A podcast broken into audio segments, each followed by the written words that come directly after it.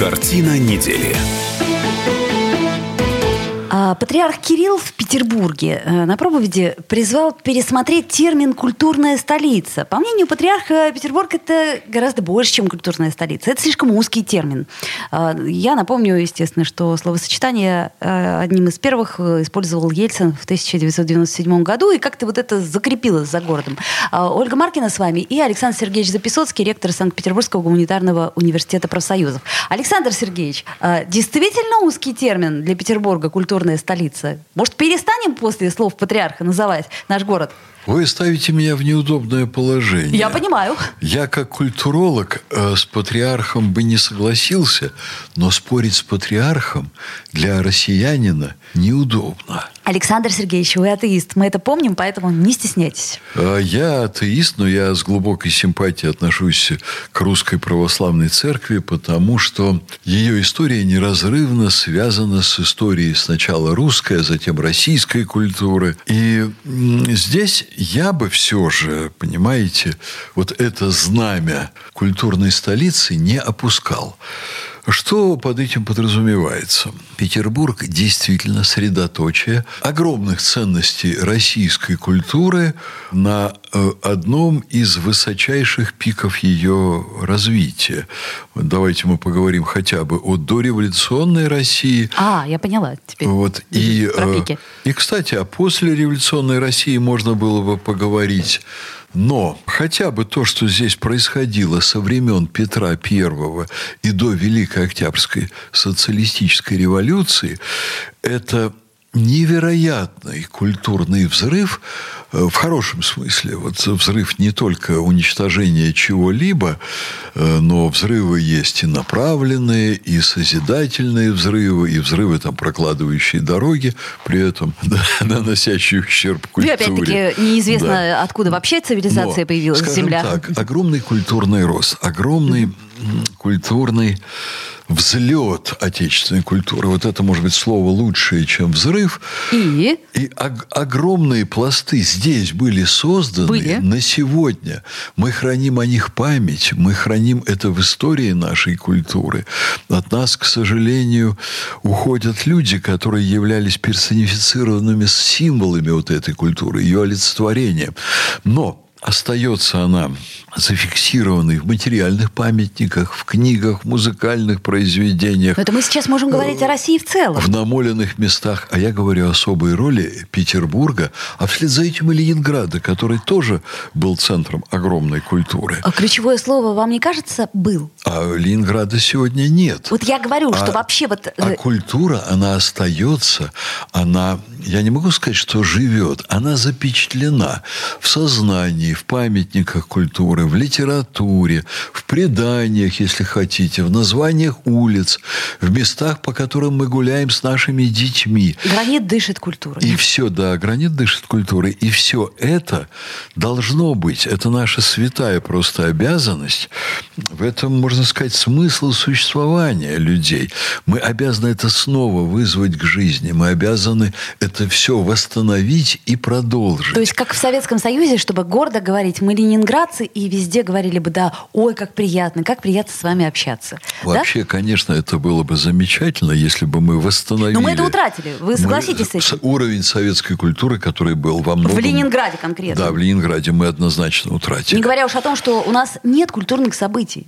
Вот у нас События в Петербурге... есть вообще-то, Ну, знаете. знаете, если сравнить Петербург и Москву, то очень сложно назвать сейчас Петербург Оля, культурной в Москве столицей. огромное количество культурных событий, э, таких, в которых слово «культура» надо взять в кавычки. Я понимаю, о чем вы говорите, но тем не менее что-то происходит, Это- и это живой город. Москва, конечно, живой город. Это эпицентр э, вот, э, культурной жизни э, того слоя, который в 90-е называли новыми русскими. Они сильно изменились, но колоссальное количество гламура, колоссальное количество э, девиантных событий. Вот когда в Большом театре там э, появляется на сцене, э, простите меня, мужской половой орган во всю высоту сцены, ну, как-то трудно говорить о э, вот культуре в полном смысле слова. Это такая, знаете ли, культура с симптомами гниения Сейчас, конечно, Москва от этого довольно-таки быстро избавляется, но душок-то запашок, он есть. У нас другое. Мы все больше, к сожалению, становились городом-музеем, но в последние годы это стало меняться. Вот я буквально на днях был на э, выставке такой форуме, фестивале, который был устроен Союзом архитекторов. Угу. И вы знаете, я пробыл там недолго, полчаса примерно у меня всего было, но я уехал с ощущением, что в городе, и это не единственное событие, вот я был на череде таких культурных акций. Это и выставка Балабанова, там, о которой я мог бы поспорить. Это и выставка 300-летия там, русского ну, вот Балабанова балета. прекрасная, да, ничего не скажу. Ну, ну, там есть вещи спорные, конечно. Это нуждается в очень серьезном осмыслении. Я не, не собираюсь ругать упаси Боже, даже критиковать я бы подумал, а вот пообсуждать это очень интересно. Трехсотлетие балета, там тоже, э, понимаете, что там было выведено на авансцену, какие там были фигуры, что там оказалось в центре внимания на этой выставке. Вот я бы тоже об этом поговорил, но это частности. А суть в нашем городе большое достаточно куль... Э, наличие культурных событий. Я бы это связал во многом еще и с деятельностью президентского фонда культурных инициатив, между прочим. Город сейчас получает больше миллиарда рублей. Это, может быть, не очень большие деньги. Но это на поддержку реальной культуры. Это, вот понимаете, помимо да, того... поддержку что, реальных проектов, это правда. Помимо того, что вкладывается там в русский музей, там в Эрмитаж, вот там э, огромные работы в Михайловском замке и прочее, прочее. Это классическая музейная культура. А вот современная жизнь, она то тоже начинает по-иному развиваться, бурлить. Стало быть, мы не согласимся с э, Нет, мы, мы не согласимся. И вот эта новая жизнь, она ведь, понимаете, не на пустом месте. Вот архитекторы нашего города, и у нас есть целый слой. Это очень ценный слой. Его надо беречь, его надо поддерживать. Это слой, который очень глубоко укоренен в советскую и даже в дореволюционную культуру. Это люди, которые, понимаете, являются носителями определенных традиций. Благодаря образованию, благодаря тому, что они на вот этой старинной культуре и архитектуре Петербурга были воспитаны. Надо ко всему этому очень внимательно относиться. Вот я, например, видел, вы извините, один маленький пример. Почти напротив моего дома новый дом построен был архитектором Харченко, который в 90-е был главным архитектором нашего города. Он новый, если вы внимательно присмотритесь, так называемый новодел. Но как он вписан в архитектуру Каменноостровского проспекта? Вы на него смотрите, вот когда это сделано талантливым человеком и прекрасно образованным, и вам кажется, что он всегда там был на Каменноостровском. Вот знаете, я когда был маленьким и смотрел на памятник Пушкину около э, русского музея, я был уверен, что он был создан, понимаете, тогда же, когда вот эта площадь была построена. Ансамблево. А это делал наш современник Никушин, я это потом понял. Мы имеем очень серьезное основание быть культурной столицей, и это не унижает всю остальную Россию. Я считаю, что это нас обязывает. То есть больше столиц красивых и разных. Э, я вам скажу, что мы должны думать о себе вот в каком смысле. Понимаете, вся Россия и окраины, и теперь отделившиеся страны, они работали на строительство Петербурга. Вот Юсуповский дворец. Когда мы туда заходим, нам надо знать, что Юсуповы на его создание тратили свои доходы от 50 рудников, приисков, доходных своих огромных предприятий, которые были раскиданы по всей Российской империи. Там люди работали, Юсуповы получали доходы, создавали Юсуповский дворец. Вообще весь Петербург, между прочим, вот так строился. Люди осознанно, неосознанно, потом через бюджет Советского Союза. Они за это за все платили. А мы должны им отдавать долги. Их дети, чтобы сюда приезжали, чтобы они ходили по царскому селу, по Эрмитажу.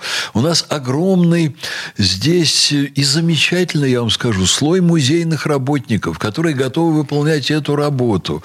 Э, потрясающий слой экскурсоводов петербургских. У нас ведь, я считаю, существует работает великолепная школа в нашем городе экскурсоводов. На это на все наслаивается новая культурная жизнь. Э, я не привыкну никогда к названию Петербург. Понимаете, я всегда в глубине души ленинградец. Э, но я произношу это слово с разными эмоциями. Мы должны продолжать замечательные традиции, которые здесь э, были созданы, и отдавать долги. Вот в этом миссия, с моей точки зрения, культурной столицы. Мы должны это делать. Слушайте, не могу с вами не согласиться. И, э, наверное, мы останемся в меньшинстве с вами вдвоем, потому что большинство людей сказали, да, конечно, в Москве и больше и музеев, и того, и всего, и вообще вообще, и культурных людей-то у нас не так много. Но, тем не менее, вот я э, полностью согласна, что наш город это средоточие того, что в течение 300 лет вкладывалось, вкладывалось, вкладывалось, и до сих пор он остается вот этим магнитом притяжения. Но это же самый красивый город на Земле. Э, безусловно. И это город, кстати, по качеству жизни уникальный. Я думаю, что у нас качество жизни, э, я не знаю, удивлю ли я радиослушателей, но у нас на сегодня для интеллигентных людей качество жизни выше, чем в Нью-Йорке, в Париже, в Лондоне, в Риме и чем в Москве. Совершенно полностью согласна. Но хоть в этом мы точно сходимся. Это Александр Сергеевич Записоцкий, ректор Санкт-Петербургского гуманитарного университета профсоюзов. До встречи встречи, друзья. Всего доброго. Картина недели.